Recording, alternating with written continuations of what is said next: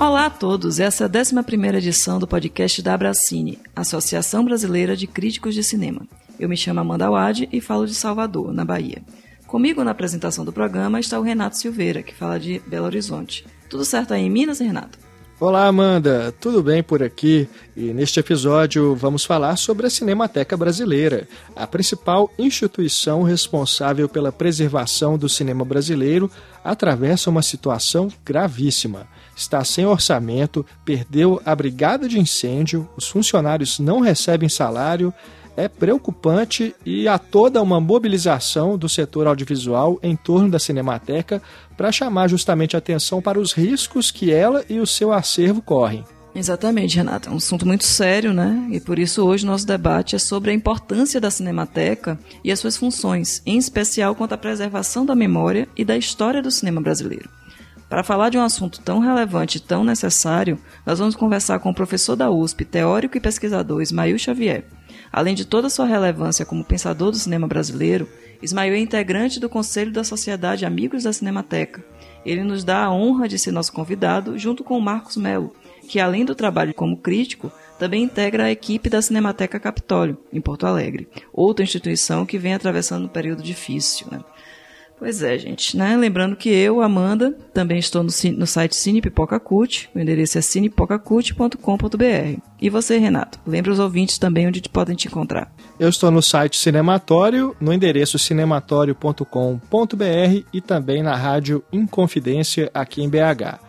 Lembrando que o site da Abracine reúne links para você que está nos ouvindo conhecer o trabalho de todos os nossos associados. Fica o convite para fazer uma visita no abracine.org, lembrando Abracine com dois Cs. E agora vamos para o debate deste episódio. Nessa edição do podcast, vamos conversar sobre a Cinemateca Brasileira, a importância dela para a memória do cinema nacional e a grave situação pela qual a instituição passa. Como de hábito, começamos apresentando nossos convidados.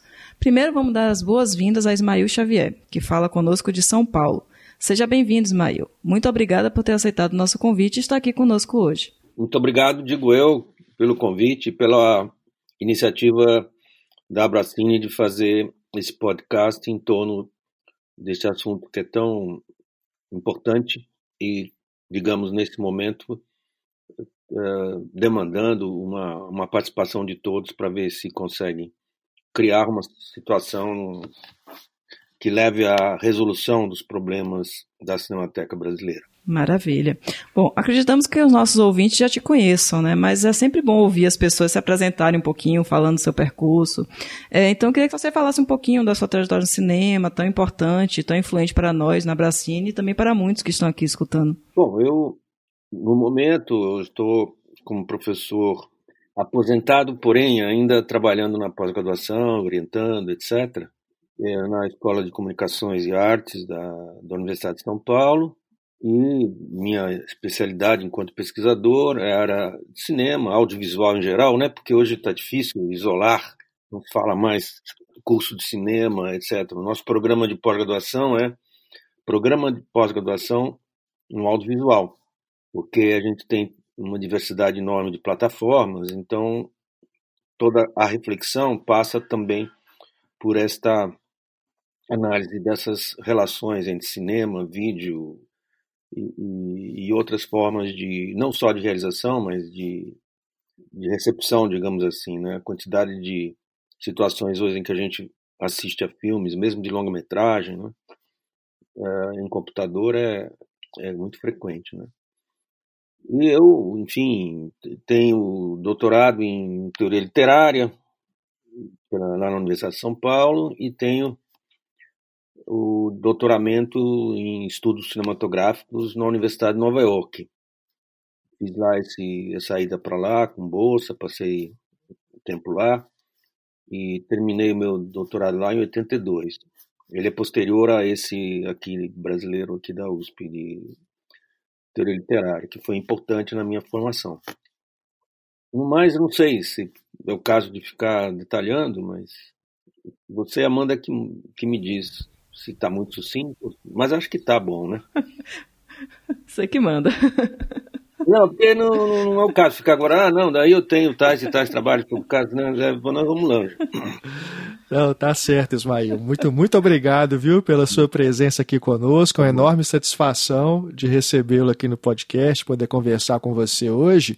E só para dar um, um, complemento na sua apresentação, você faz parte do conselho da Sociedade Amigos da Cinemateca, não é? Sim, e fiz parte durante mais de década do conselho da própria Cinemateca.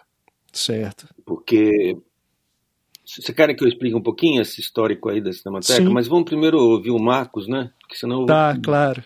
vou me alongar demais aqui nessa parte. Mas é importante, já que vocês lembraram a questão de sociedade de amigos e, e conselhos, etc., tem uma parte dessa história da crise atual que, que passa por aí.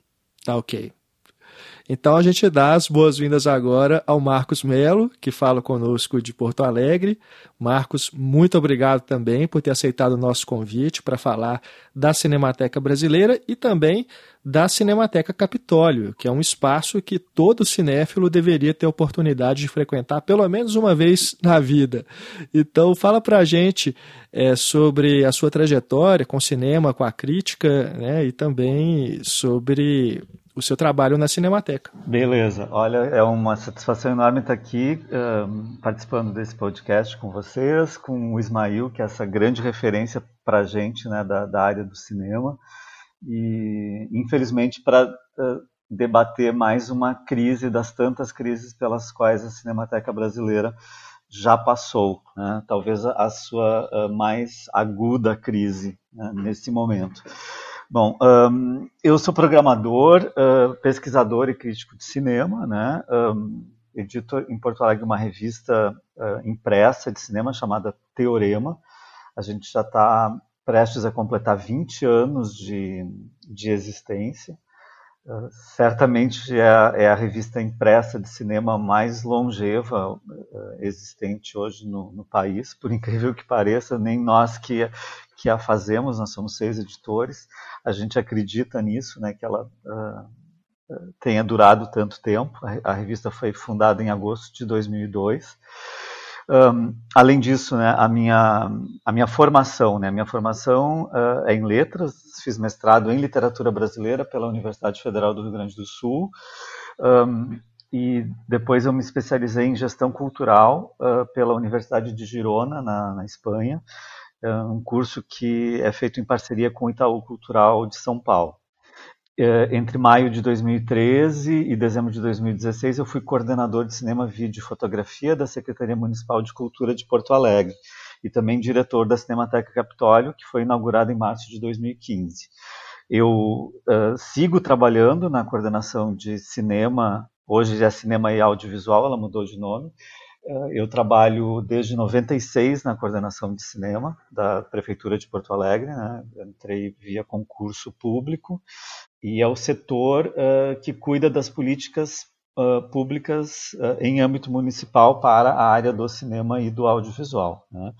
Então eu um, sigo integrando a equipe da Cinemateca Capitólio, um, embora não seja mais o, o diretor dela, né? e atuo com atividades envolvendo a produção de eventos, programação, acervo, divulgação, as, as mais variadas atividades. Então é, é isso. Prazer estar aqui com vocês. Ótimo, Marcos. Maravilha. Você vê que a gente está muito bem acompanhado hoje, né, Renato? Vamos ficar só quietinhos aprendendo. Né? é verdade. Então vamos lá, gente. É, a Cinemateca Brasileira, ela abriga o maior acervo audiovisual da América Latina. São mais de 200 mil rolos de filmes e aproximadamente um milhão de itens como documentos, cartazes, roteiros, livros, catálogos, revistas, pesquisas, fotografias, entre, entre outros diversos materiais. Né, estamos falando de um lugar que é, literalmente guarda a memória do cinema brasileiro e que é responsável por preservá-la. Infelizmente, estamos vivendo uma época em que é necessário chamar atenção para o óbvio – então vamos conversar com esse óbvio, né, com esse básico. Qual a importância de salvar e manter a Cinemateca viva? Ismail, você pode começar falando? Ah, sim, posso. Bom, é a nossa memória cultural, histórica, porque a diversidade de materiais que lá tem, ela envolve um acervo muito grande de, de filmes de ficção e, e, e filmes de longa-metragem, de produções desde o do início do século XX, e ao mesmo tempo ela tem uma documentação muito importante referida a alguns momentos da história brasileira. Vou dar um exemplo, né? Não sei se vocês viram o, a trilogia, são três longas, né? Que foram exibidos no, no canal Curta. Foi também ao cinema, mas acho que no cinema ficou muito pouco tempo, as pessoas não tiveram chance melhor de vê-lo. Que é o filme, a trilogia do Eduardo Scorel, chamada Imagens do Estado Novo. E tem uh, to, todos os três filmes são feitos a partir da compilação e organização de um material existente na Cinemateca, que é toda a produção de, de, telejor, de, de, de cinejornais da época uh, do governo Getúlio Vargas.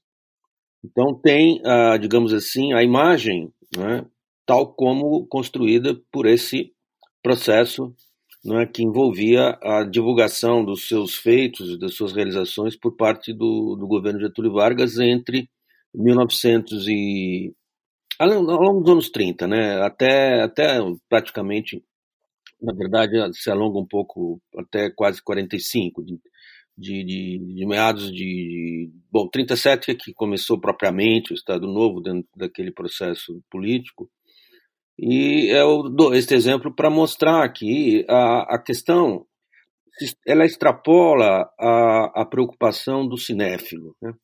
É, ela envolve a questão das pessoas interessadas no cinema, que, que conhecem e que estudam o cinema, uh, e, não, e, não, é só brasileiro, viu? Porque tem, principalmente no, no período do cinema mudo e, e de um períodos anteriores a, a, aos anos 50, que ficou mais difícil, a preservação de, de, de materiais vindos de outros países, né? mas numa época a Cinemateca fez muito isso, porque ela fez uma prospecção em 1956, a partir do momento que ela foi criada, por Paulo Emílio Salles Gomes, eh, Francisco Luiz de Almeida Salles, BJ Duarte, que eram pessoas que uh, faziam parte da crítica de cinema nos jornais aqui em São Paulo, ela fez o que se chama prospecção, que eles iam pelos cinemas do interior do estado, de, de,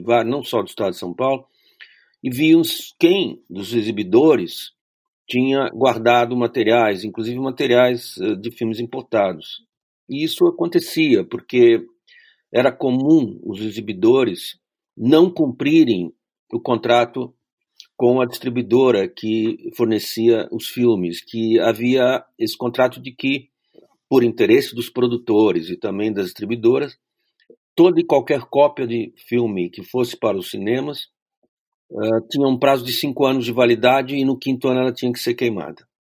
Olha como era a lei. A lei obrigava as pessoas a queimarem cópias de filmes que tinham mais de cinco anos, em, função desses interesses comerciais, etc.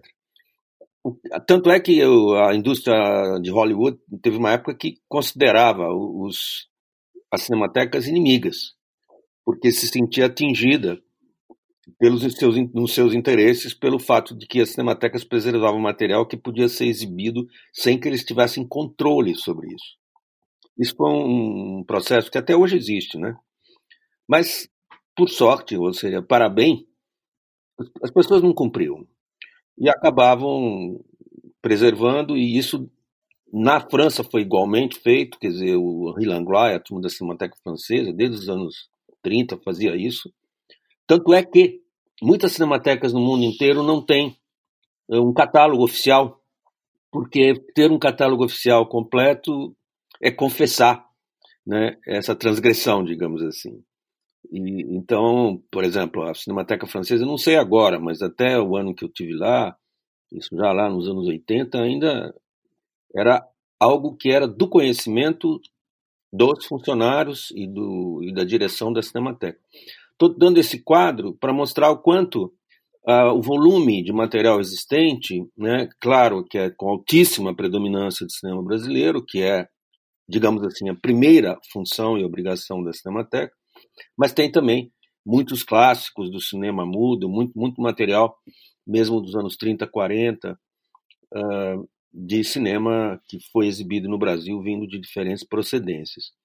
Então, uh, nós temos um, um, acervo enorme, né? como já foi, vocês já descreveram a questão do, dos volumes de materiais, né? e que uh, fazem com que a Cinemateca tenha dois tipos de função básica. Uma é a prospecção e a preservação, e outra é a difusão. Né? Então, todas as cinematecas, e a, e a Cinemateca Brasileira também, tem essa atividade de fazer mostras, de ter suas salas com exibições uh, dentro de uma determinada programação. E também promover cursos, promover debates, promover os mais diversos tipos de uh, eventos culturais né, uh, da, na área cinematográfica. O outro aspecto importante que eu quero lembrar é que a Cinemateca era uma fundação privada que entre 56 e 84, com todos os altos e baixos, com mais ou menos recursos, etc., ela uh, conseguiu desenvolver suas atividades. Foi criada uh, no início dos anos 60, já, já faz mais de 50 anos, né, foi criada a Sociedade Amigos da Cinemateca, que é muito similar a essas outras sociedades amigos que muitos museus têm, né? Sociedade Amigos do Museu de Arte, Sociedade Amigos do Museu de Arte Contemporânea, etc., e que é, é composta de pessoas da sociedade civil, de pessoas que têm destaque na área, mas não são pessoas que pertencem ao corpo funcional da Cinemateca. Elas são pessoas que, que constituem essa instituição que é a parte e cujos estatutos definem que a sua obrigação é auxiliar a Cinemateca no cumprimento de suas funções. E são grandes né, catadores de recursos né, que conseguem ter contato com pessoas da sociedade dispostas a, a fazer doações. Tem também um aspecto que agora diminuiu muito, mas já teve grande importância, que foi a de promover sessões né, de cinema em lugares mais uh, acessíveis ao público e, e com isso conseguir uh, um número de sócios né, que pagavam mensalidade. Eu comecei a minha cinefilia nos anos 60, lá por 66, 67, quando eu era estudante já da universidade. É, comecei essa cinefilia como sócio da SAC, Sociedade de Amigos da Cinemateca. E, e é muito comum isso, na, na, era comum na nossa geração termos esse tipo de, de envolvimento. Atualmente, com essas crises todas, essa atividade está totalmente sem condições de ser desenvolvida. O que eu queria trabalhar é isso, quer dizer, é a memória do país, é a memória não só uh, de uma filmografia que, claro, terá maior interesse né, da parte do, dos cinéfilos, dos pesquisadores de cinema, dos professores de cinema, dos críticos de cinema, mas uh, tem interesse muito maior em termos de identidade nacional, quer dizer, em termos da, da pesquisa histórica em geral. Para dar uma ideia, voltando a esse filme do Eduardo Scorel, que é um cineasta que teve uma, uma fase de sua carreira que ele era montador, né? montou filmes importantes, montou Terra em Trânsito do Glauber Rocha, um grande montador, montou os filmes do, do Eduardo Coutinho, né?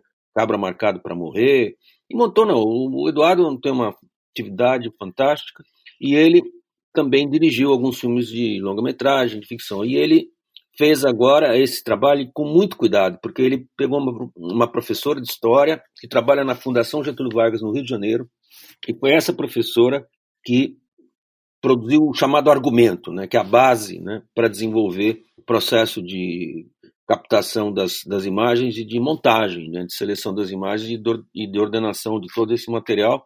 E tem um texto que o próprio Eduardo Scorel eh, narra ao longo da, do documentário, que é produto eh, dessa relação dele com a Dulce Pandolfi. Dulce Pandolfi é historiadora e trabalha na Fundação Getúlio Vargas do Rio. Eu estou dando esse exemplo porque ele é recente, esse filme foi feito em 16, 2016, e, por outro lado, uh, mostra que uh, o interesse de, da Cinemateca né, ele, eh, ele é muito mais amplo do que este que nos atende de maneira mais direta, que são os pesquisadores, professores, estudantes e críticos de cinema.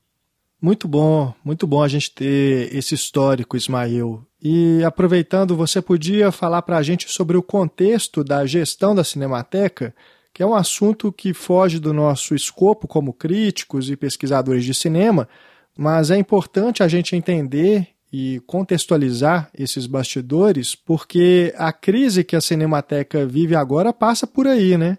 Houve muitas mudanças na forma como ela é gerida, até a gente chegar nesse momento da crise de 2020, em que o governo Bolsonaro chegou a afirmar que daria a direção da Cinemateca para a Regina Duarte, quando ela foi exonerada da Secretaria Especial de Cultura.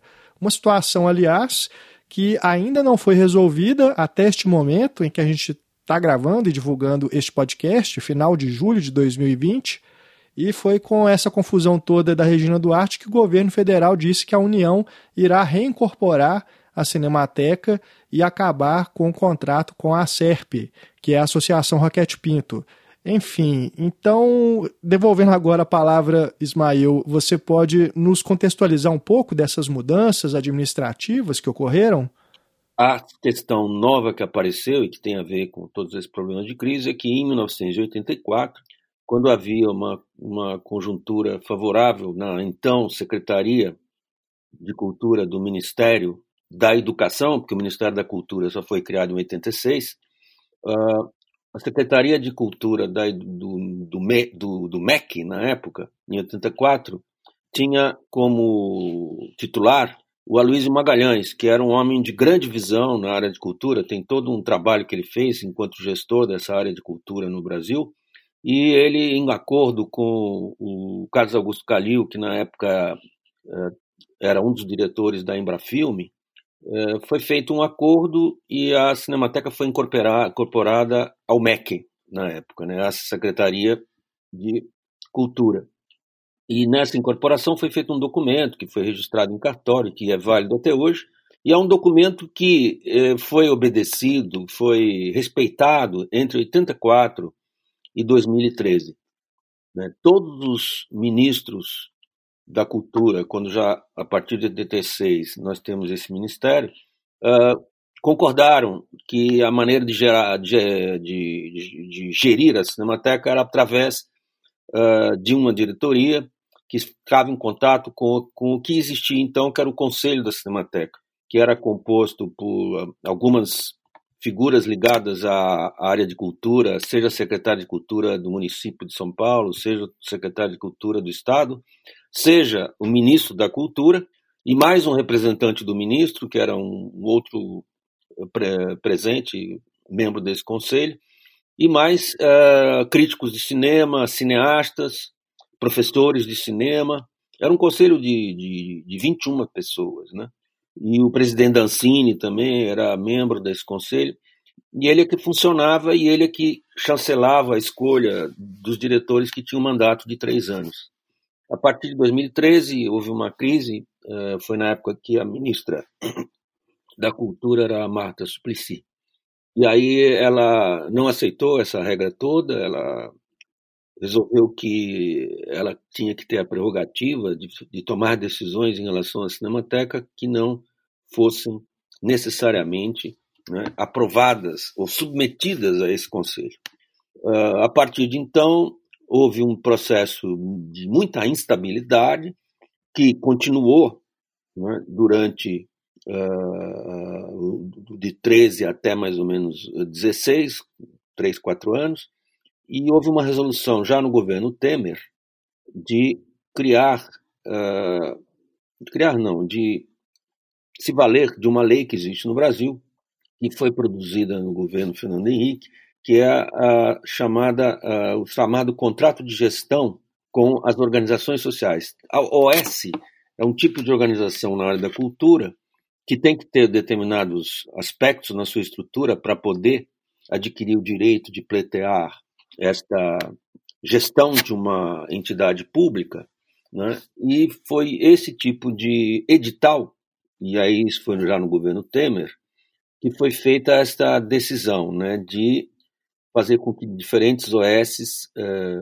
se candidatassem a serem gestoras da instituição A própria Sociedade Amigos da Cinemateca concorreu a esse edital, mas ganhou, na época, a SERP, que é a Associação Cultural Educativa Roquete Pinto. O nome de Roquete Pinto está ligado à história do cinema, né? Vocês sabem que eh, na época do, da gestão do Roquete Pinto, lá nos anos o governo Getúlio Vargas, né? Ele que criou o Instituto Nacional de Cinema Educativo, o INSE. INSE que produziu muita coisa, inclusive filmes, e nós temos várias, vários filmes de bastante interesse feitos pelo Humberto Mauro, né?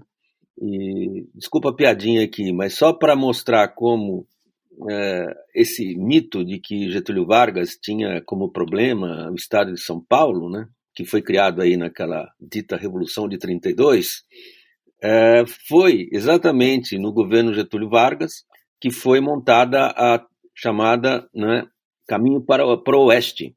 Ele, ele criou um programa nacional né, de, de movimento do, do país em direção ao seu, a sua, seu lado oeste, né? e essa, essa ida para o oeste tinha a ver com uma tradição criada lá atrás, na história brasileira, pelos bandeirantes.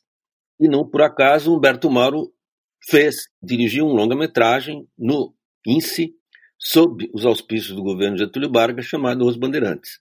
Né? Isso é um dado curioso. Né? Uhum. A Marcha para o Oeste do Getúlio também teve como exemplo histórico a ser seguido essa coisa dos bandeirantes. Então é muito, muito curioso. É, assim. curioso. E se sabe, por outro lado, que muito de, de acordos econômicos com, com, com, com, capitalistas de São Paulo também foram feitos. Quer dizer, mas aqui, por exemplo, em São Paulo é, é uma coisa horrorosa assim, essa, esse, esse mito que se criou de Getúlio como alguém que só criou problemas, etc. Isso é um absurdo.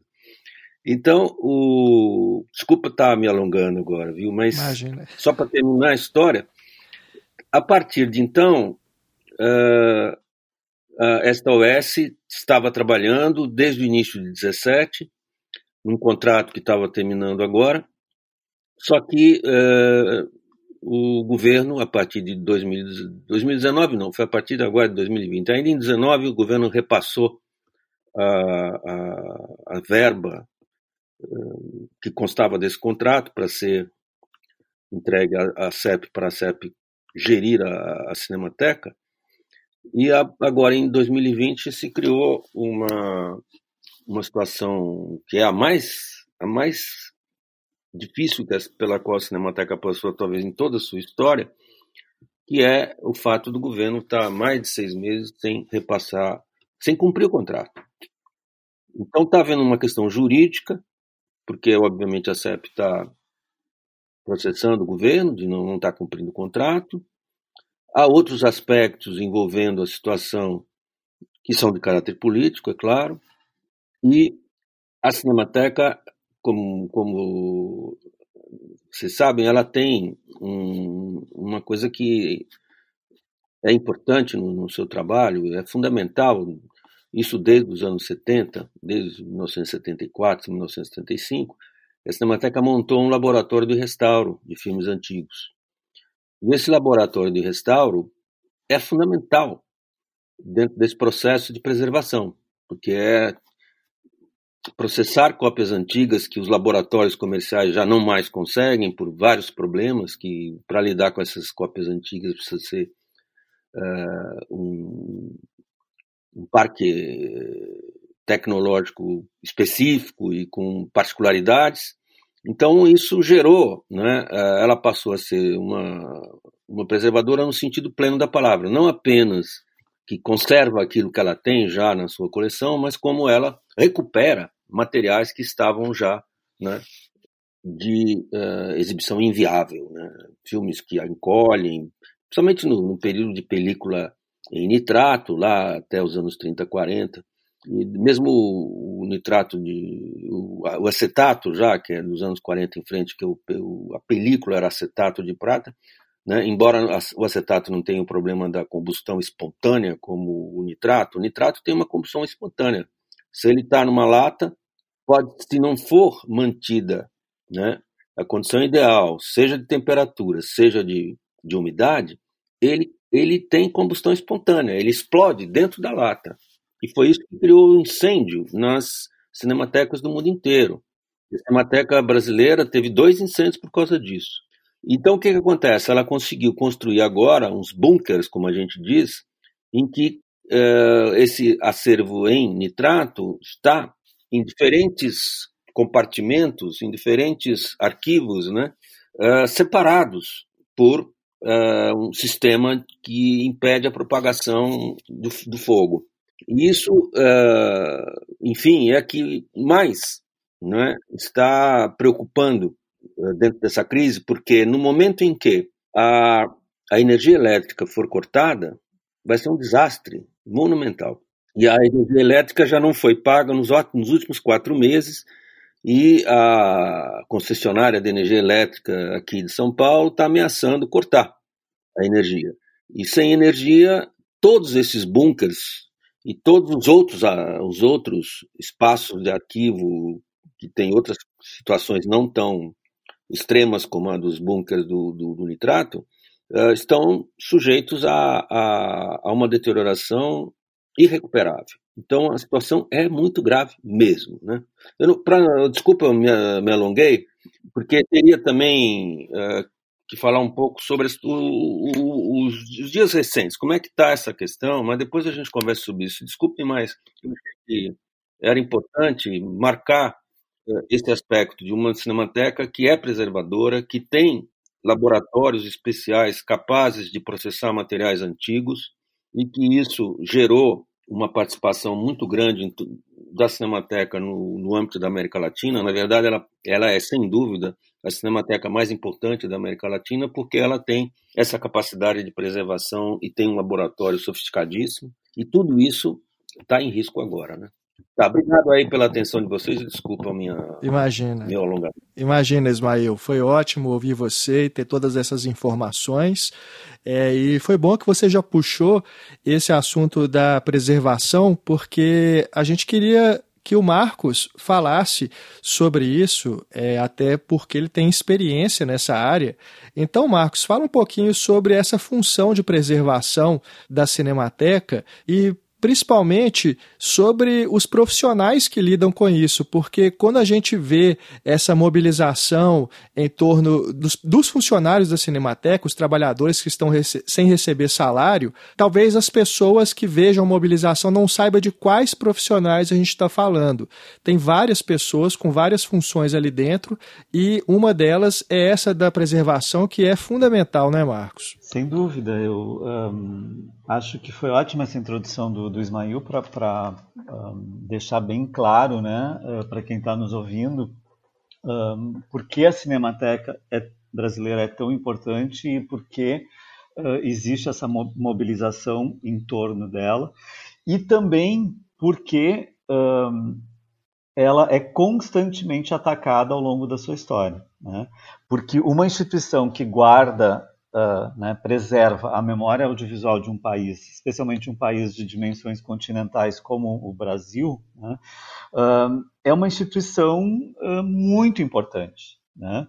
E eu acredito né, que esses ataques e esse desleixo com que a Cinemateca e outras instituições de guarda de memória têm sido tratadas nesse país, isso é um projeto, né, na verdade. Porque um país sem memória como o nosso, né? e, e, e, essa falta de memória do, do, do, Brasil em relação à sua história, ela se reflete justamente no descaso que as instituições de, de uh, memória uh, sofrem no, no, Brasil ao longo dos anos, né? Uh, tem a ver justamente com isso. Um país sem memória, a cada 50 anos, é vítima de um golpe de Estado. Né? Sempre com cara de, de que não seja um golpe, né? Quer dizer, em 64 era uma revolução, né? Uh, em 2016 foi um, um, impeachment, quando na verdade a gente sabe que foi um golpe branco, né? Então, uh, um golpe parlamentar. Uh, por que isso? O país trata muito mal a sua memória. Né? E, e, as notícias que nos chegam são cada vez mais alarmantes em relação a, a, a isso né, em relação ao tratamento que a, a, o atual governo vem dando à Cinemateca. Hoje à tarde eu li, por exemplo, que uh, em função da recusa da, da OS em entregar as chaves da Cinemateca para o Mário Frias, que é o atual secretário né, de Cultura, um, o, o, governo uh, teve uma reação que uh, é a transferência da Cinemateca Brasileira para Brasília. Isso está no, no, site da revista Veja. É uma coisa estarrecedora, assim, né? Já com o aval do, do presidente, né? Uh, a ideia agora que está sendo discutida em Brasília é transferir o acervo da Cinemateca Brasileira para Brasília. Né? Então, uh, vocês vejam o, a que ponto chegou a, a, a insanidade desse, desse país. Né? Uh, a questão dos profissionais, né, e que as pessoas que estão sem salário. Acho que o Ismail tocou numa questão importante, que a Cinemateca começou como uma instituição privada, né?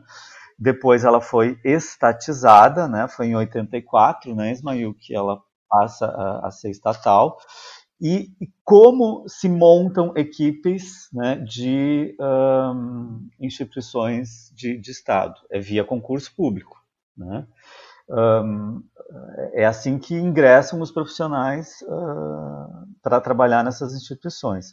Uh, uma cinemateca exige profissionais altamente especializados né, para lidar com película, com com nitrato, com restauração, com não é qualquer profissional que se encontra em qualquer esquina, né? Tu precisas passar por um processo de formação uh, realmente bastante longo e, e rigoroso. Né?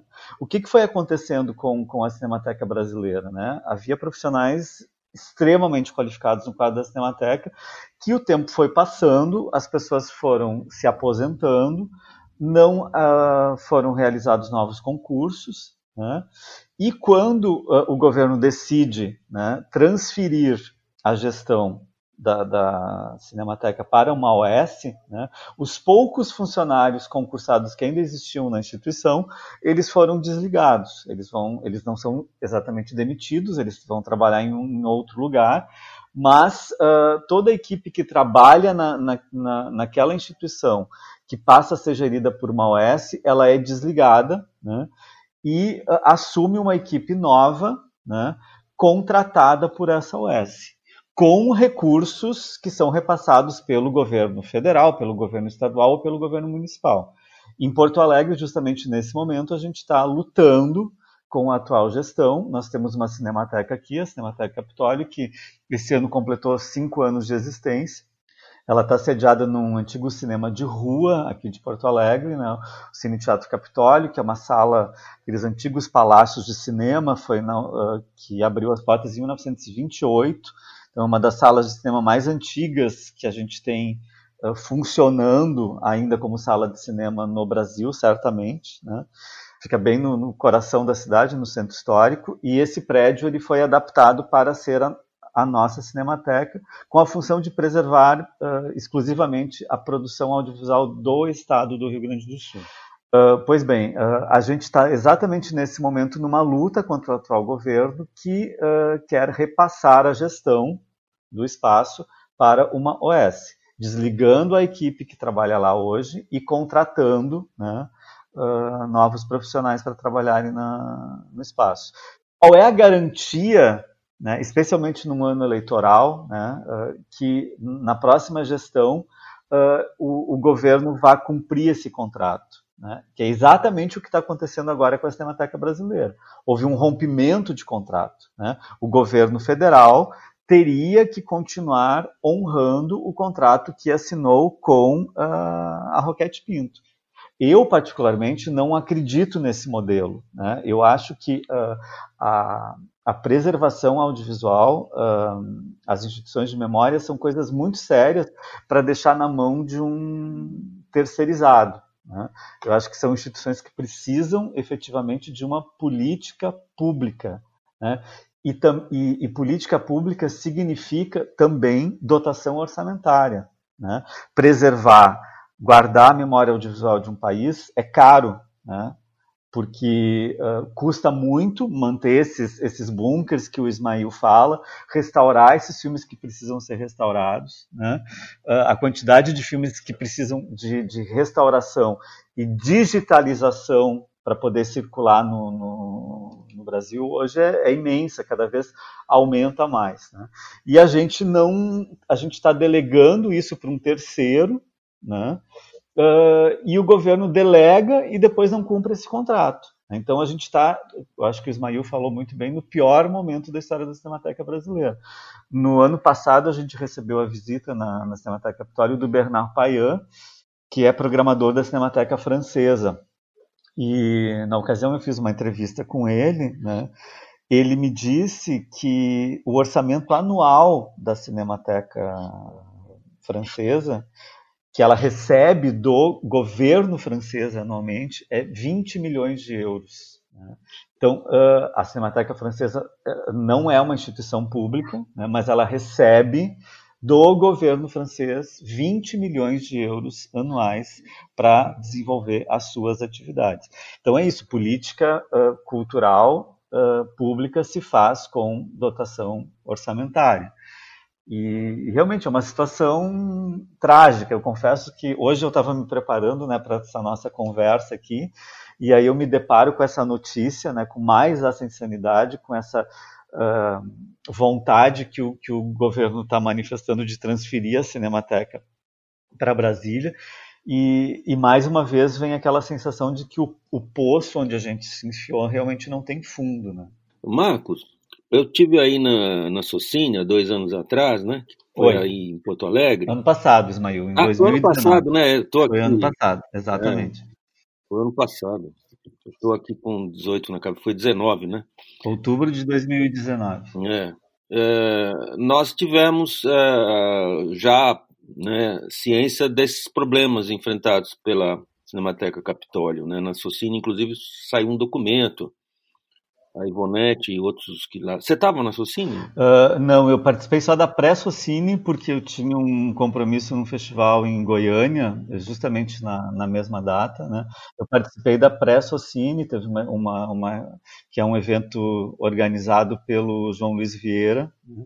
Que discute justamente a questão dos cinemas de rua, das salas de rua. Sim, o João é muito amigo lá da UF, do Universidade Federal Fluminense. Grande figura. Figura, é. conhece muito bem essas questões de exibição, de salas, etc, né? Mas enfim, você você veja, né? A Cinemateca lá está enfrentando essa questão e eu acredito que este exemplo do que aconteceu aqui né, é mais um argumento, né? Para se colocar nessa discussão sobre que tipo de, de fórmula vai se encontrar para a gestão, né? Exatamente, e é um argumento que a gente sempre usou, né, Ismael, mas nunca nos nunca fomos ouvidos, né, porque o, o prefeito de Porto Alegre, né, uh, ele, uh, a política cultural dele uh, é entregar os equipamentos né, eh, para uh, eh, OS, para uh, instituições uh, privadas.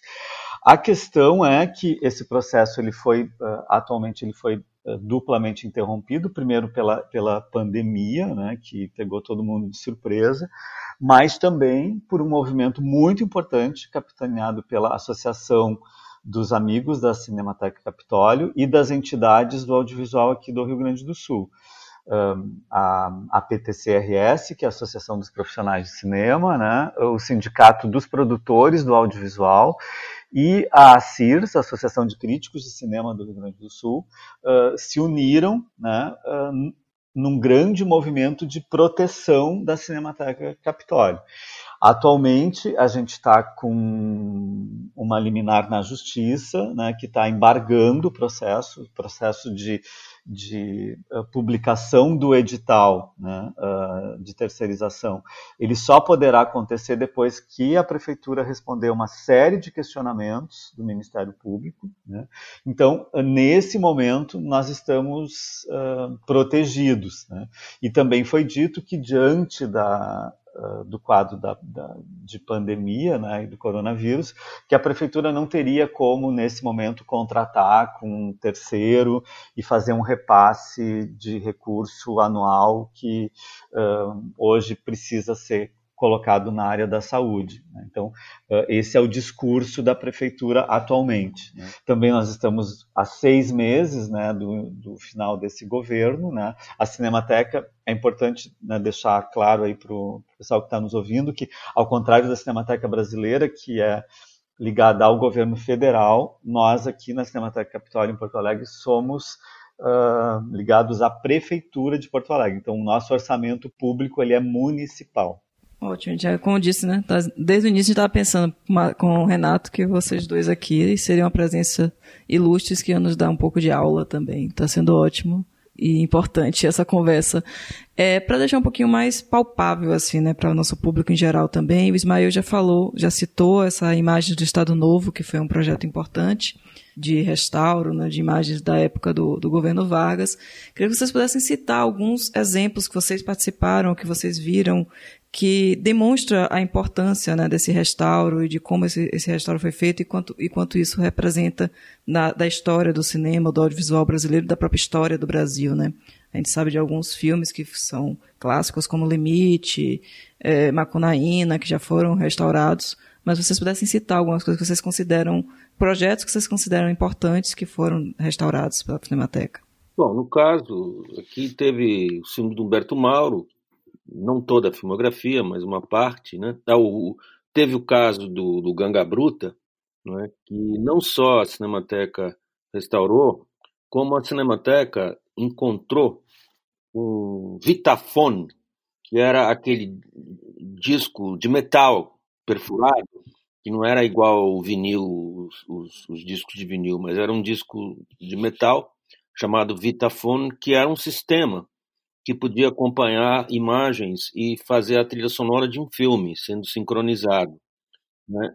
E durante muito tempo é, na história do cinema, é, o Ganga Bruta era considerado um filme é, que fazia parte do chamado cinema mudo, se a gente usar a expressão francesa, né? cinema mudo, cinema muet. Enquanto que agora está mais presente na, na, na conversa a, a maneira como em inglês se fala silent cinema, então se fala cinema silencioso agora. Né? Mas eu, quando era jovem, falava cinema mudo. Mas, enfim, o Ganga Bruta fazia parte do cinema silencioso, até que foi encontrado pela Cinemateca, pela Silva Baianes, que é uma pessoa técnica de som e que trabalhou durante muitos anos na Cinemateca. Ela conseguiu então recuperar essa trilha sonora e depois a Cinemateca, nesse laboratório de restauro nos anos 70, conseguiu produzir uma cópia sonora do Ganga Bruta. E quando foi exibir essa cópia sonora do Ganga Bruta, ela foi processada pela filha do Ademar Gonzaga, que era o então uma pessoa que tinha os direitos sobre o filme. O Ademar Gonzaga na época era um importante crítico de cinema do Rio de Janeiro, que acompanhou muito de perto a produção cinematográfica, fez filmes também, foi cineasta, foi produtor, e ele tinha conexão na, com a produção do Ganga Bruto, então ela, ela era herdeira de tudo isso. E ela processou a Cinemateca, dizendo que tinha sido feito um, um trabalho de restauro que ela não autorizava. E foi um processo que durou anos, porque ela não gostou do que aconteceu. E, e, não, essas coisas são complicadas. E, enfim, uh, tem os filmes do cinema novo, né? que, embora seja cinema já dos anos 60, tem pouco mais de 50 anos essa produção, uh, Terra em Transe, Macunaíma, Deus Diabo. Por exemplo, eu, quando fiz o, minha tese uh, de doutorado na USP, que depois uh, se transformou no livro Sertão Mar, Glauber Rocha, Estética da Fome, é uma comparação entre filmes do Glauber e filmes que tinham uh, esteticamente dentro do, do que era a linguagem da Vera Cruz, né, que foi a, a grande tentativa de cinema industrial nos anos 50 em São Paulo. Isso tudo foi feito com cópias da Cinemateca. E eu, naquela época, ainda a gente viu os filmes de Moviola, né, que era aquela máquina que servia para a montagem dos cinemas. A montagem dos filmes era feita em moviola. Eu tive bastante experiência com moviolas porque a única atividade prática que, que eu tive durante um período foi de ser montador. E, uh, enfim, via uh, os filmes na moviola lá na Cinemateca, nessas cópias uh, que foram preservadas lá. E a, e a quantidade de pesquisadores que, que, que, fez trabalhos lá, inclusive vai sair agora, tem uma revista chamada Pesquisa, da Fundação de Amparo à Pesquisa do Estado de São Paulo, a FAPESP, né, que trabalha aqui no Estado como financiadora de pesquisa na área universitária e institutos de pesquisa independentes, e elas têm uma revista mensal.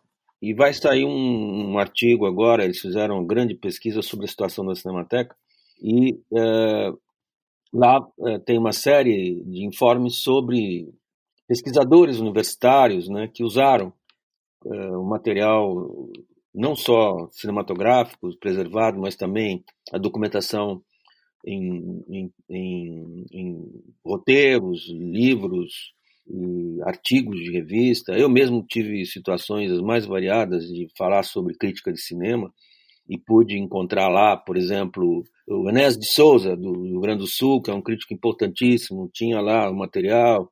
O Walter da Silveira, que foi um crítico importante lá na Bahia no início dos anos 60, que foi o formador né, da geração dos cinema novistas de lá, incluído o Glauber Rocha. Tudo isso forma um elenco grande assim de, de pesquisas que foram feitas ao longo dessas décadas todas na Cinemateca. Assim como também a Cinemateca do Museu de Arte Moderna do Rio, a Cinemateca do MAN do Rio, também teve um papel importante lá na formação do pessoal jovem que depois constituiu o cinema novo, né? O que a Cinemateca do MAN não, não, não conseguiu uh, uh, viabilizar foi essa, essa questão do laboratório de restauro, né? que é uma coisa que é mais complexa, e como lá o Museu de Arte Moderna é, é uma instituição privada, ele não, cons não conseguiu uh, os recursos do governo para fazer esse tipo de, de uh, avanço né, dentro da sua atividade. E tem, enfim, outras cinematecas também no Brasil. Né? E a BPA é um bom exemplo do pessoal que se reúne todo ano uh, lá na, em Ouro Preto, uma iniciativa lá da Raquel é, e de pessoal que também é cineclubista, pessoal que faz também festival de Tiradentes, que é uma, uma área de, importante para os jovens cineastas. Enfim, é, isso tudo não é, é, é algo que a gente pode dar exemplo. Eu não tenho aqui de cabeça, né? Eu não, mas eu posso enviar para vocês os trechos do que essa moça lá da revista Pesquisa mandou para mim, para o Calil, a gente dá uma lida no texto para conversar com eles lá. E eu tenho alguns, não a integralidade da, do, desse material que vai sair, mas tem lá a citação de vários pesquisadores que fizeram suas teses, etc., a partir dessa pesquisa lá na Cinemateca. E acredito que isso acontece em todos os arquivos de filme que existam no Brasil, porque além da questão das cópias, que é o essencial, que são as cópias de filmes, tem também esse material ligado a, a, ao pensamento sobre cinema, né? Seja, eu por exemplo também eu fiz uma um mestrado, meu mestrado foi sobre a crítica de cinema nos anos 20. Uma parte que era francesa, que eu tive a sorte de, de, de ter disponível para mim a biblioteca do Paulo Emílio Soares Gomes, que tinha morado muito tempo na França, que foi meu orientador, e ele tinha assim uma incrível biblioteca de revistas francesas de cinema desde os anos 20 e tal. E na parte brasileira foi a Cinemateca Brasileira que me permitiu fazer essa história da crítica de cinema no Brasil no, no período do cinema mudo. Então, estou dando aqui esses casos rapidinho, que, que acabo falando um pouco demais de mim mesmo, né? Mas, assim como eu, tem uma quantidade enorme de, de pesquisadores que tiveram acesso a, a, esses materiais variados que tem por lá. Eu gostaria de fazer só um, um reparo aqui, foi quando o, o Marcos se refere a essa questão da, da OS que uh, dispensa os que estão trabalhando na, na instituição e monta a sua própria equipe, nós tivemos uma situação que, em parte, foi um acaso, em parte foi também, acredito, foi uma atitude ok da, da, da, da ACERP é que, como eles não tinham experiência na área de cinema, né, eles tinham como principal exemplo de sua atividade como OS a TV Escola, que, que, aliás também o governo tirou a TV Escola deles. Essa crise aí do governo com a SERP é ampla, viu? Não, tem alguma questão aí que a gente não sabe bem qual é, mas não só teve essa coisa de não pagar mais a Cinemateca, como também uh, acabou o contrato lá da TV Escola e eles não renovaram. E a TV Escola estava ligada ao MEC, e, e, era a experiência principal que a SERP tinha. Mas agora, cinema, eles realmente não, não tinham experiência. E eles tiveram o bom senso de não dispensar os funcionários da Cinemateca. Tiveram o bom senso de manter todo mundo. E por isso que né, tava, as coisas estavam indo, quer dizer, nós tivemos uma convivência com a CEP, e quando eu digo nós, eu digo a Sociedade Amigos da Cinemateca teve uma boa convivência com a CEP esse tempo todo, desde o início de 17 até agora, nossa relação é, é, é produtiva, é, é de bom diálogo, e em função, inclusive, deste fato, né? Eles mantiveram os técnicos que lá trabalhavam, porque, como o Marcos disse, se você dispensa essa equipe, você não tem outra. Não é um tipo de atividade que você pode substituir facilmente. É, é um trabalho muito especializado. Né? E, nesse sentido, o nosso temor agora é que esses funcionários sem salário, que estão inclusive se manifestando com bastante força, né? Uh, se essa questão não se resolver, vai ter a questão da energia elétrica e vai ter ausência de equipe. Que, é, bom, aí não sei, não tem nem. Está difícil pensar, não quero pensar nessa hipótese. Aí, é terrível, é terrível. Não, é verdade. Bom, é, Marcos, você podia falar um pouco também é, desses casos né, de preservação. E uma outra questão também que a gente já pode introduzir aqui na, no bate-papo é sobre a digitalização. É, porque hoje a gente está vivendo esse momento do digital, do online, e muitas vezes eu mesmo fico me questionando, gente, onde estão os filmes brasileiros digitalizados e restaurados? Porque a gente fica vendo notícias né, dessas edições belíssimas da Criterion em Blu-ray, de filmes históricos, a imagem maravilhosa, festivais que exibem é, versões em 4K e tudo. E a gente sabe que o nosso cinema é tão rico, tem filmes tão belos que podiam também estar tá com cópias desse jeito, né? Que a gente podia estar tá, ter acesso a esses filmes para a gente ver em casa, ver nos festivais, enfim. É, na própria Cineop, né, que tem esse trabalho maravilhoso de exibir filmes históricos no cinema. Enfim, é, acho que a gente podia também falar já sobre isso, porque é um trabalho que exige não só a expertise, profissionais qualificados para fazer esse restauro, mas também e principalmente de investimento, de recursos financeiros, porque é caro, né, Marcos? Sim, exatamente. Né? Uh, na verdade, uh, é, é, essa questão hoje é um dos outros grandes uh, leões que a gente tem pela frente aí para enfrentar. Né? porque com a questão da digitalização hoje, para fazer um filme circular, né, ele circular pelos festivais, mesmo ser exibido em canais de streaming, ele tem que ter uma cópia em HD, que é o novo padrão. Né? E são raríssimos os filmes brasileiros que a gente tem nesse padrão. Né? Eu, particularmente, acho um escândalo né, que no Brasil a gente não tenha uh, uma edição decente uh, do Limite, por exemplo, em, em, em DVD ou em Blu-ray. Né? O Limite saiu em Blu-ray pela Criterion, né? uh, na, na, coleção lá que o, que o Scorsese Uh, coordena, né, a partir das restaurações que são feitas na, na, Cinemateca de Bolonha. E no Brasil a gente não tem. A gente não tem um, um Blu-ray uh, de um filme como Bandido da Luz Vermelha, como os filmes do, do do Glauber, né? Uh, isso é, é, é, um, é um escândalo, é, é realmente é inaceitável. Né? Os filmes do Joaquim Pedro de Andrade, eles foram lançados numa caixa em Blu-ray uh, um, o ano passado ou ano retrasado. Inclusive foi premiado, ele ficou entre os finalistas das melhores edições em, em home video daquele ano uh, pelo Festival Cinema Ritrovato, que acontece todos os anos na, em Bolonha, um festival organizado pela Cinemateca de Bolonha, que hoje é, é uma das instituições de maior renome na área de restauração. Né? Um, inclusive o Pichote do Babenco, que é um filme que até pouco tempo a gente não tinha uma cópia decente, né? ele foi restaurado há dois anos e agora tem uma cópia belíssima e o filme está podendo circular de novo. Né? Mas até muito pouco tempo atrás a gente não conseguia ver o Pichote em, em condições uh, ideais aqui no Brasil, um filme que é de 1980. Né? Então é Imagina os filmes dos anos 40, os filmes dos anos 30, os filmes dos anos 50. Né?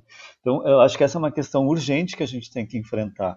Uh, para os espectadores, para o pessoal que está nos ouvindo aí, né, falando um pouquinho desses exemplos mais concretos, o Ismael começou falando do filme do Escorel, que é muito importante, né? Esse material que o, o, o Escorel organizou falou de algumas uh, restaurações que foram feitas, mas tem uh, muita produção recente do cinema brasileiro uh, só consegue se viabilizar graças à Cinemateca. Por exemplo, essa, esse boom de documentários musicais que a gente teve em anos recentes, né? com imagens de arquivo incríveis, né? Muitas delas vieram da Cinemateca. Né?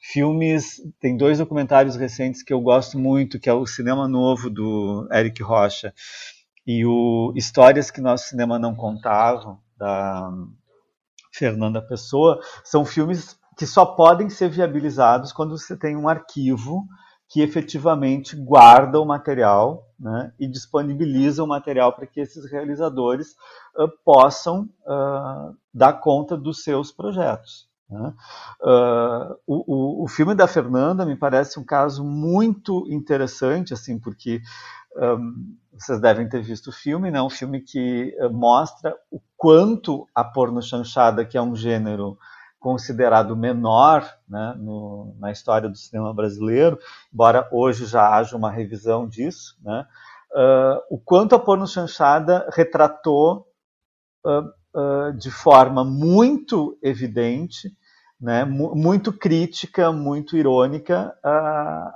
a, a, questão da ditadura militar aqui no Brasil entre o final dos anos 60 e, todos os anos, e, e toda a década de 70. Né. A Fernanda fez uma edição muito hábil, ela fez uma pesquisa exaustiva em cima desses materiais e faz um filme que é um documento, um documento de como um certo cinema brasileiro tratou a questão da ditadura militar, né, uh, naquele momento filmes que muitas vezes nem a, a censura nem dava muita bola para eles, porque cortava cenas de sexo, né? mas não se ligava no, nos diálogos, nas cenas que abordavam a, a, questão da ditadura de uma forma, às vezes, muito mais direta e crítica do que filmes uh, sérios, né? Uh, do, dos intelectuais do cinema novo e que, que, eh, eu acho que é um dos problemas também da nossa historiografia, né?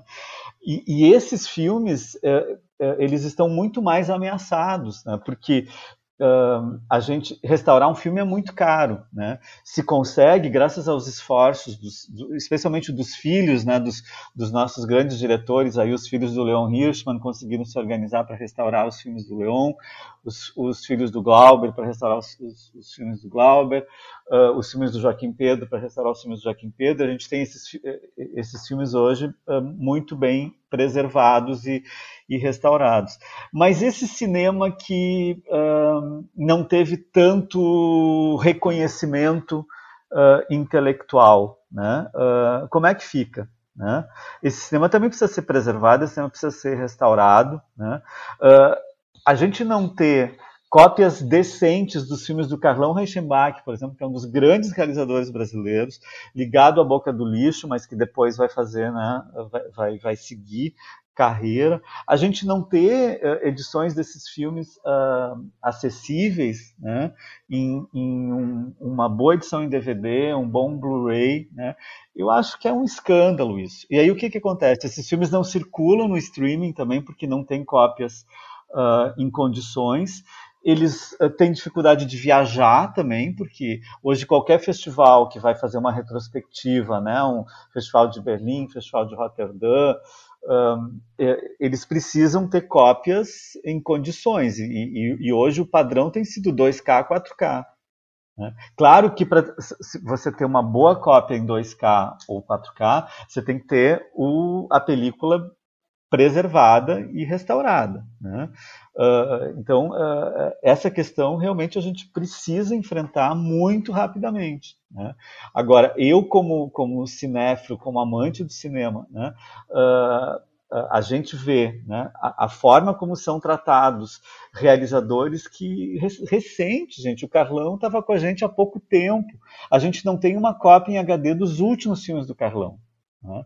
E isso é uma coisa muito triste, assim. Então, uh, algo precisa ser feito, né? E a Cinemateca Brasileira é o espaço que vai garantir isso, né? Uh, vocês falaram antes da, da, da, da Cineop, né, que é uma mostra de cinema que esse ano completa 15 anos, uh, feita pela Raquel Halak, pela Fernanda Halak, que faz o Festival de Tiradentes, que é um dos festivais aí mais importantes que a gente tem, né? Uh, a Raquel conta como ela começou, uh, de onde surgiu a ideia de fazer uma mostra focada em memória e preservação. Né? Uh, o, a mostra de Tiradentes todo ano tem um homenageado, e aí faz uma retrospectiva desses, desses homenageados. E numa das primeiras mostras, ela homenageou o Rui Guerra. E aí ela queria fazer uma, uma retrospectiva do Rui Guerra e não tinha os filmes. Né? É. Uh, não tinha cópia dos filmes. Ela disse, mas como? é o Rui Guerra, né?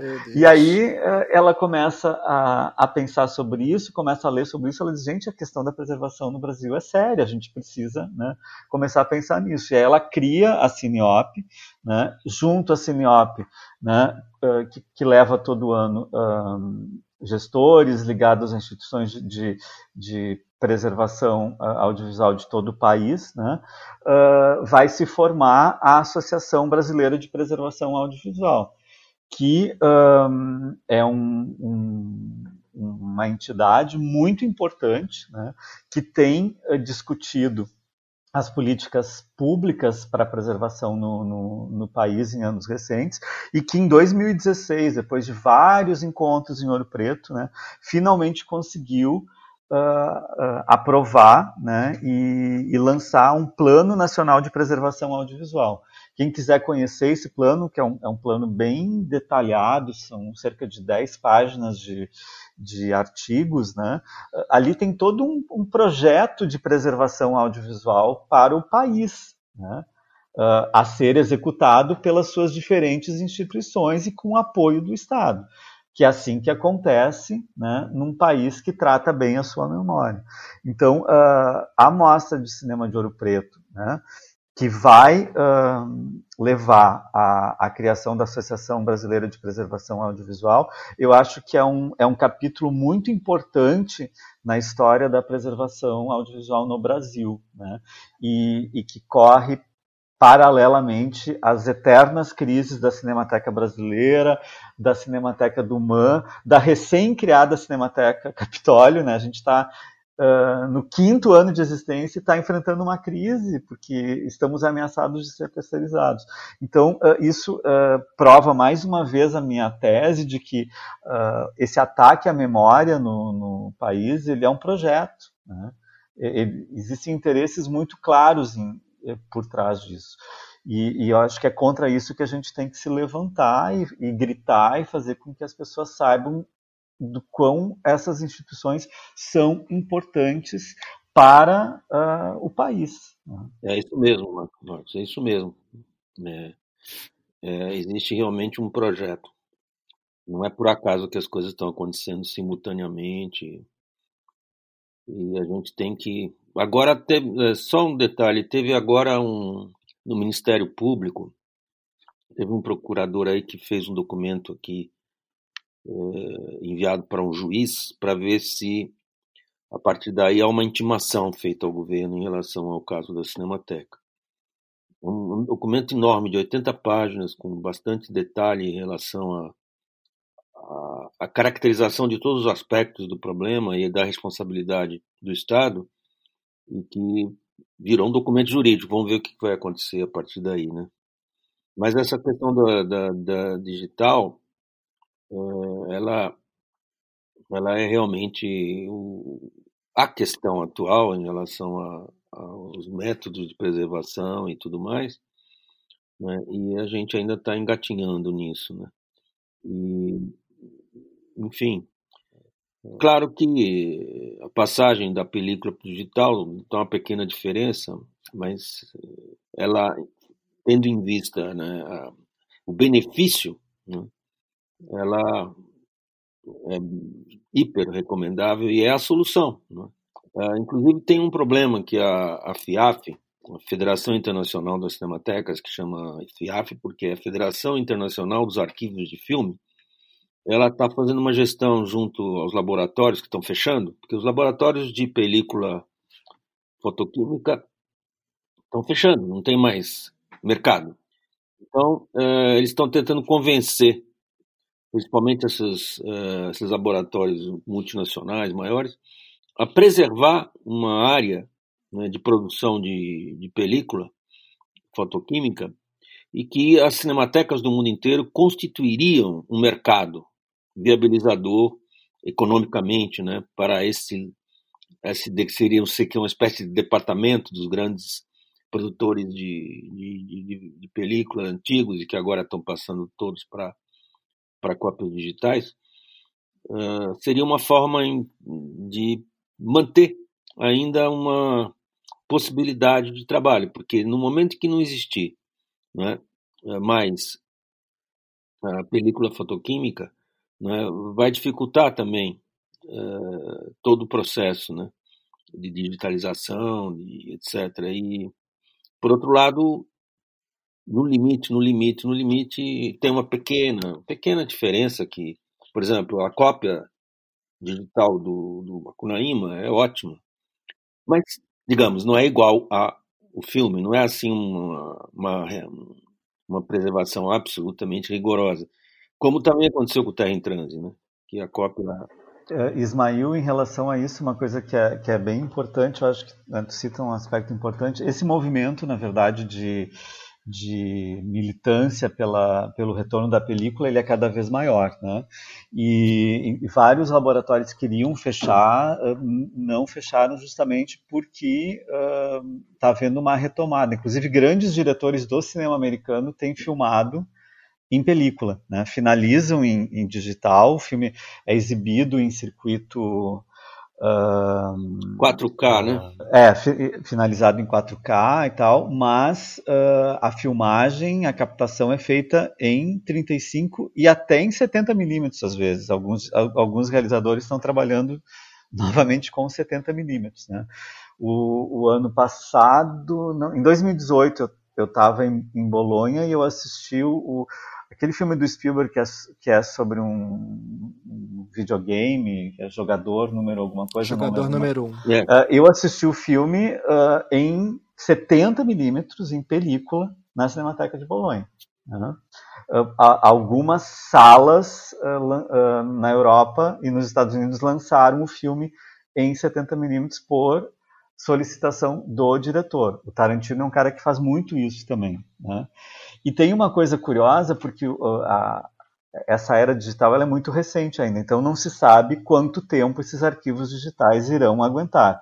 É. Então, uh, o que os países mais uh, zelosos da sua memória fazem, né? Uh, França, Estados Unidos, eles, eles seguem preservando os seus filmes em, em película. Né? Mesmo um filme finalizado, em, captado em digital, finalizado em digital, a cópia para preservação é um transfer para a película. Né?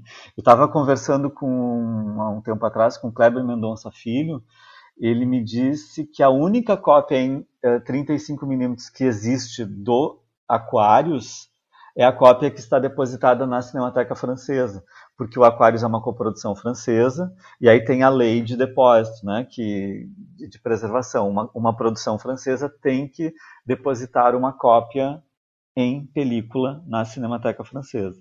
E, e os Estados Unidos também têm feito a mesma coisa, porque ainda não se sabe né, quanto tempo né, uh, esses arquivos digitais uh, vão se manter preservados. Né? E, e, claro, tu toca numa questão central, assim, para a gente ter uma cópia boa em 4K, em 2K, tu tem que ter o, o original, né? Tu tem que ter a matriz original em, em, em filme, né? Um, para uh, oferecer essa, essa cópia uh, restaurada digitalmente. Claro, a gente sabe que hoje a restauração digital faz milagres, né? Tem um documentário que é muito bonito sobre o processo de restauração da cópia colorizada à mão do Viagem à Lua do Méliès que é um, um projeto que consumiu anos de, de trabalho, de tecnologia, e é impressionante, assim, eles, eles encontraram aquela cópia podre praticamente, né? Depois de algum tempo eles conseguiram finalmente digitalizá-la e aí eh, começa a fazer um trabalho de restauro digital minucioso, assim, que, que efetivamente vai fazer com que o filme renasça como se ele tivesse sido uh, feito ontem, né? Só que esse trabalho, volto a dizer, exige técnicos altamente especializados, exige muito recurso. Né? Restaurar um longa-metragem que está em condições uh, relativamente precárias é algo que custa em torno de um milhão e meio de reais, né? uh, se não mais. Então é, é, é muito caro, né? realmente é muito caro. E, e a gente tem um desafio enorme pela frente, que é não deixar os nossos filmes uh, se perderem. Né? É, essa questão é. Tem uma coisa, Marcos, que talvez você, saiba explicar melhor que eu, que é essa questão dessa, desses códigos digitais que são, de certa maneira, controlados né, por matrizes que produzem né, esse tipo de tecnologia. E esses códigos, de vez em quando, eles são modificados. Então, se você tem um acervo que está codificado num determinado momento do passado, o risco que você corre é nessas alterações de código é que os, os aparelhos não mais consigam ler. Isso é uma questão grave também, né? Exatamente. O, o depósito legal, por exemplo, hoje, né, dos, das novas produções brasileiras que são uh, finalizadas, né, em, captadas e finalizadas em formato digital, uh, é o sistema LTO, né, que são fitas, né, que uh, é considerado o, o, método mais seguro e, e, e, quem faz um filme no Brasil com recurso público tem que depositar né, uh, as fitas LTO na Cinemateca Brasileira.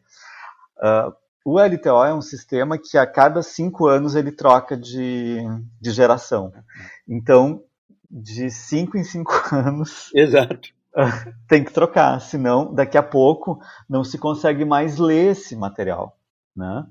Uh, tem um, um filme que recente aí que é, que é um, é um documentário que tem alguns problemas, eu acho, mas é, que mostra muito claramente a importância das cinematecas e, e, o desafio que é preservar um filme ou uma filmografia, que é o documentário sobre Alice Guy, Blanchet, né, a pioneira do cinema, que até algum tempo atrás era uma figura praticamente esquecida e hoje é uh, vista né, como um dos grandes nomes aí dos primórdios do cinema, uh, uma figura central aí para a história do cinema.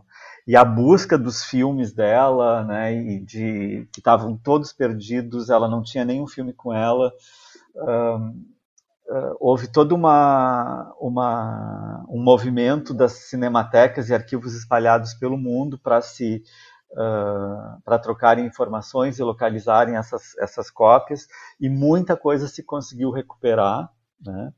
E, e tem um, um, uma parte do filme que mostra que a, a diretora consegue uma, uma fita uma fita de, sei lá, beta, um sistema hoje obsoleto, que, te, que tem uma entrevista com a filha da Alice Guy. Né? Só que ela não consegue encontrar nenhum lugar que leia aquela, aquela fita. Então, uma parte do documentário é, é, é a batalha dela para encontrar um, um, um, laboratório, um estúdio, um, um, local que tenha ainda aquele player que consiga né, uh, ler aquela fita magnética e transformá-la num arquivo digital que ela possa ver o que tem ali e usar no filme. ela efetivamente consegue, mas isso consome muito tempo até ela finalmente ter acesso a essas imagens. Então esse é realmente é um desafio né, que o digital nos, nos coloca. Uh, as, as, grandes companhias né, que dominam essa tecnologia e tal, que é a Sony, uh, essas, essas majors todas, eles uh, trabalham com uma obsolescência programada, né? Então, assim, é, é isso, é trocar de 5 em 5 anos, de 10 em 10 anos, nada mais está valendo para as pessoas trocarem os seus equipamentos, trocarem os seus players, e é assim que, que o mercado funciona, né? E isso é, é, muito parecido com os primórdios do cinema, né? Os filmes eram exibidos e depois podia jogar no lixo, podia queimar, podia não. O que interessa para o estúdio, para as produtoras, né, é lançar o novo filme, né? O que passou, passou. Essa consciência da preservação ainda é uma coisa que um, a gente precisa ainda né, despertar, mesmo nos nossos realizadores brasileiros. Né? É. Uh, é. tão difícil produzir cinema no Brasil que as pessoas estão sempre correndo atrás da máquina, né? sempre pensando no seu próximo projeto. E, e é muito comum né, a gente falar com diretores aí que tem uma trajetória longa, importante e tal, que não tem seus filmes. Né? No máximo tem um DVD ou um VHS com filme. Não sabe onde está a cópia. Né? E, e, isso uh, revela esse, esse, um certo descuido em relação a, a, a a, a, memória, mesmo da, da, produção desses diretores, né? Porque é, é isso. Uh, a gente tem um sistema de, de, produção que é muito complicado, né? As pessoas estão sempre na batalha para sobreviver e elas querem fazer o próximo filme, né? E, e, o digital, ele torna isso ainda mais complicado. Tem filmes que foram feitos há 10 anos atrás que estão numa mini DV, né? E que e se a gente como programa, né, eu no caso trabalho também com programação, com curadoria, se eu quero programar, se eu quero uh, exibir, eu tenho a maior dificuldade. Esses dias eu estava falando com o Eduardo Valente, ele estava organizando uma mostra de filmes brasileiros de 10 anos atrás. Ele teve uma enorme dificuldade em conseguir cópias de alguns filmes. Né? A gente está falando de 10 anos, gente, não é 100 anos, é 10 anos. Então, uh, realmente a gente tem toda uma, uma criar uma cultura de preservação uh, urgentemente nesse país, é. né? porque senão a nossa memória vai ser vai sofrer um apagão gigantesco muito em breve. Tá. Eu tenho um exemplo curioso com relação a, aos cineastas. Quando a FIAF fez o seu congresso anual em Los Angeles, isso foi mais ou menos final dos anos 80 ou começo dos anos 90, não vou agora lembrar exatamente ela convidou os cineastas para acompanharem o congresso da FIAF. Ia estar o pessoal das cinematecas do mundo todo tal. O único que apareceu foi o Scorsese, que não por acaso tem essa conexão com, esse, com essa entidade que eu esqueci o nome, que é mundial, e que trabalha com a Universidade, com a Cinemateca de Bolonha. Como é que é o nome dessa instituição? Que é, o World, World Cinema Fund. É. É o Scorsese. Você vê, em Los Angeles, um encontro da FIAF, convidaram todos os cineastas, o único que foi ao Congresso, compareceu para acompanhar, foi o Scorsese. É, eu acho que isso é uma questão do, que talvez foi um caso muito extremo lá, mas acho que em outros países também, aqui também, depende muito de caso a caso, né? Esse, essa é, é, Ismael, é, é, e uma coisa que se discute muito né, nos encontros da, da BPA uh, é, é, justamente uh, o quanto seria importante que os cursos de cinema uh, tivessem né, entre as suas disciplinas obrigatórias a, a, as cadeiras de preservação. Né? Lá na UF do Rio, a Universidade Federal Fluminense, o Hernani Hefner cumpre esse papel. O Hernani da Cinemateca do Man, né? Que... É, e tem também o, Rafa, o, o Rafael de Luna, né? E, o, e os, ah, Rafael de Luna também. E o João Luiz, que João são Luiz. grandes uh, militantes dessa, dessa área. Mas isso, qualquer curso de cinema né? Isso, isso deveria ser obrigatório, assim, né? Tipo, quer ter um curso de cinema, mesmo, as, as, por exemplo, aqui no Rio Grande do Sul a gente só tem cursos em universidades privadas, né? A gente não tem nenhum curso na, na Federal só de Pelotas, na verdade, mas aqui na, na Grande Porto Alegre são, na, são cursos privados. Mas isso deveria ser obrigatório, assim. Né? Os alunos teriam que ter pelo menos um semestre uh, de uma disciplina de, de preservação para criar essa consciência nos realizadores. Porque muitos deles só vão se dar conta disso quando resolvem fazer um documentário que precisa de, de material de arquivo e que aí tem que, né? Para a maioria deles é um saco ter que uma, mais uma chateação ter que depositar uma cópia na Cinemateca Brasileira, né? mais um, uma burocracia, mais uma exigência né, do, do, do projeto. Então, uh, essa consciência de, da, da, necessidade da preservação, ela é muito importante. E preservação também, não só do filme, né? Claro que o filme é, é o, é o objeto principal, mas uh, os roteiros, primeiros tratamentos de roteiro, cartaz, fotografias, né? Aliás, eh, uma das, eu uso demais o, o, o, banco de dados da Cinemateca Brasileira. Inclusive, fica uma dica aí para quem está nos ouvindo: entrem no site da Cinemateca, entrem lá no banco de dados e, e, naveguem por ali. É uma preciosidade o que tem ali, sabe? De fotografias, de cartazes, de documentos, né? Uh, e que mostra o, a importância desse trabalho, a seriedade desse trabalho. Né? Tem filmes brasileiros que infelizmente se perderam, muitos filmes brasileiros se perderam, que hoje a gente só tem o cartaz ou algumas fotografias de estilo, né? Uh, mas uh, é isso, é, quer dizer, um dos, dos, filmes mais importantes né, do Humberto Mauro, Favela dos Meus Amores, é um filme que não, não temos mais. Né?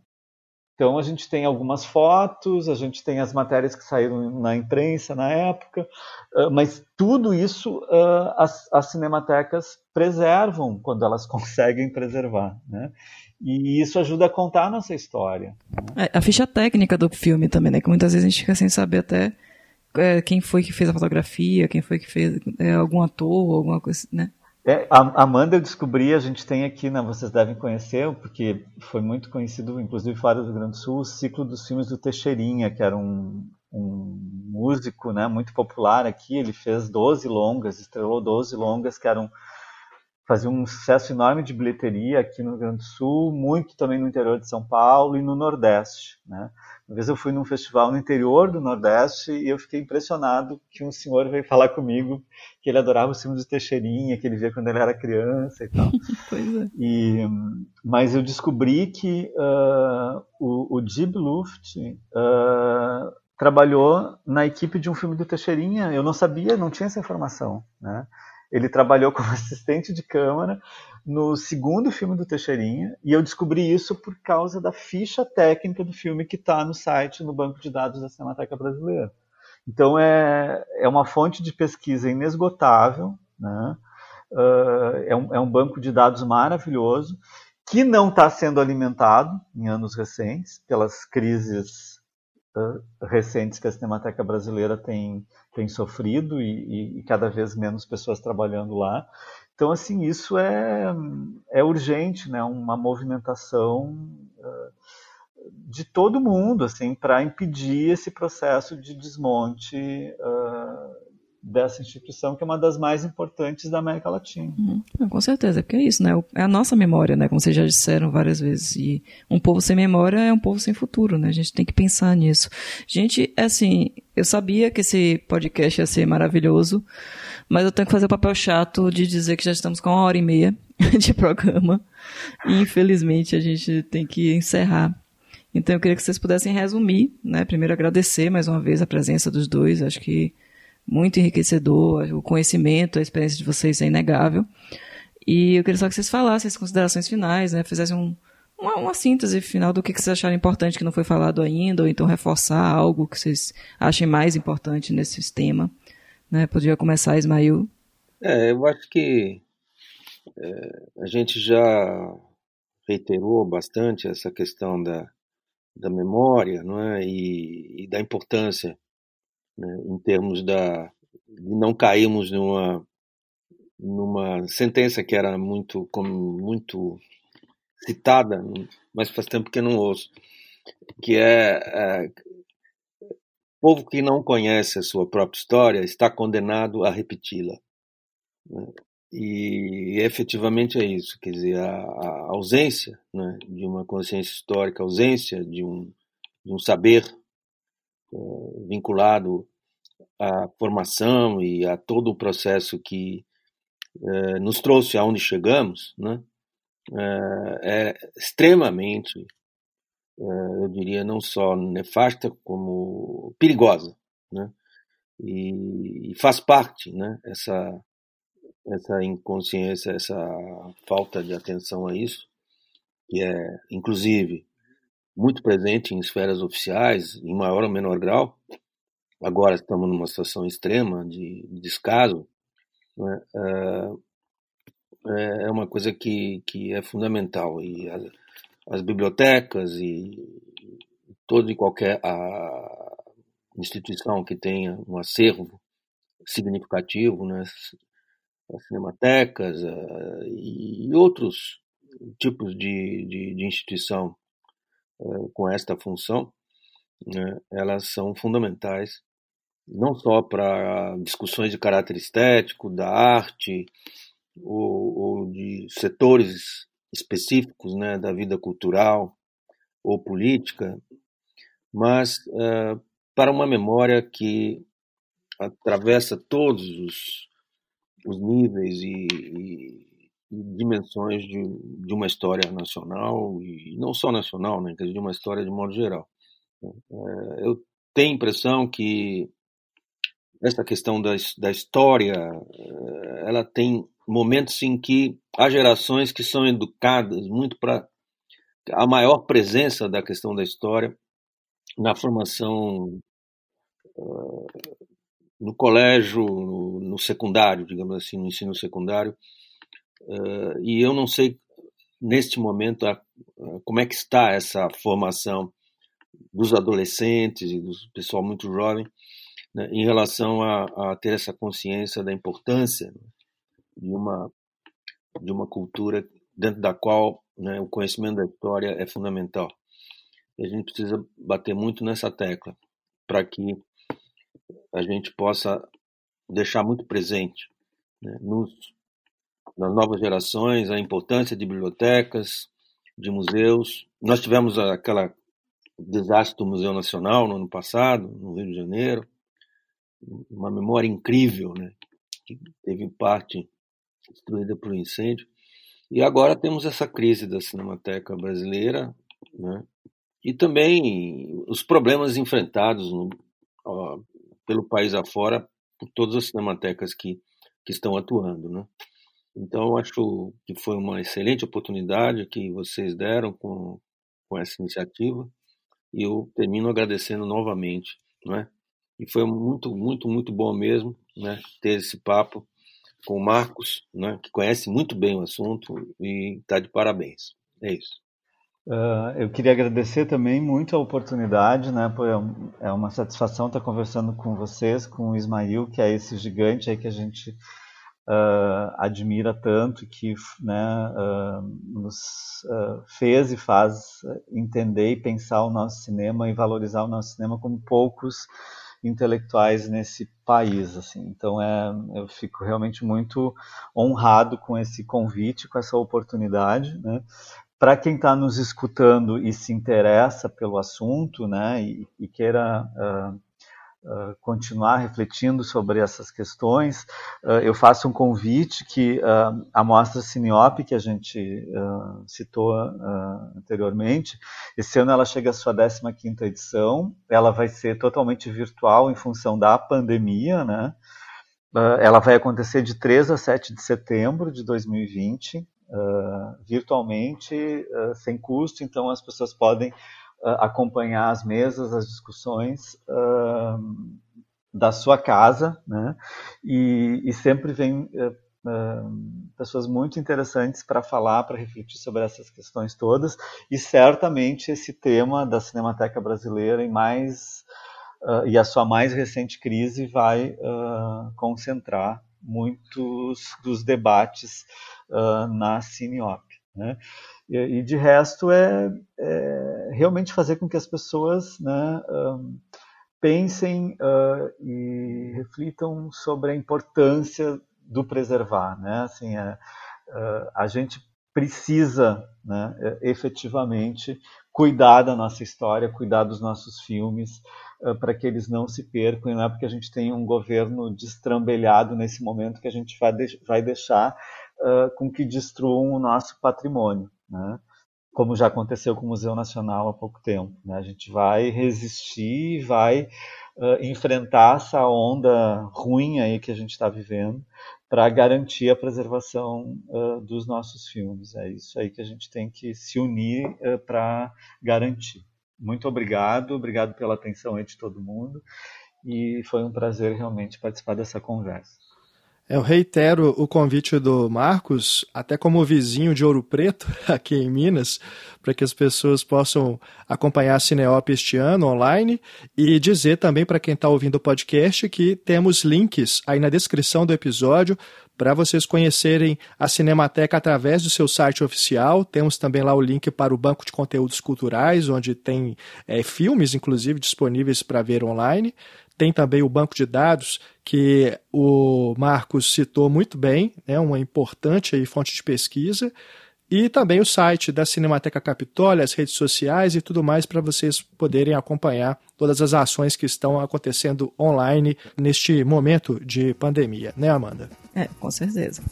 Importante quem tem, tem mais interesse no assunto pode ir nos links e, e, investigar um pouco mais. Como eu disse, a gente tem o nosso tempo limitado aqui, mas já foi uma ótima participação. Acho, agradeço muito a presença dos dois, a participação. E é deixar esse recado final mesmo, né? Que a gente tem esse apelo, né? Que as pessoas tenham essa consciência da importância da memória, da preservação, da, da dessa construção constante, né? De, de material que a gente tá, não basta fazer, né? A gente tem que refazer, tem que pensar, tem que é, é, criar mostras especiais, tudo isso faz parte da nossa história. Então, ficamos por aqui, né? Mais um podcast da Bracine. Vocês podem, quem não viu, os outros pode ir no site, né? Da, da gente tá, estão todos lá listados, abracine.org, sendo que abracine com dois Cs. E até a próxima.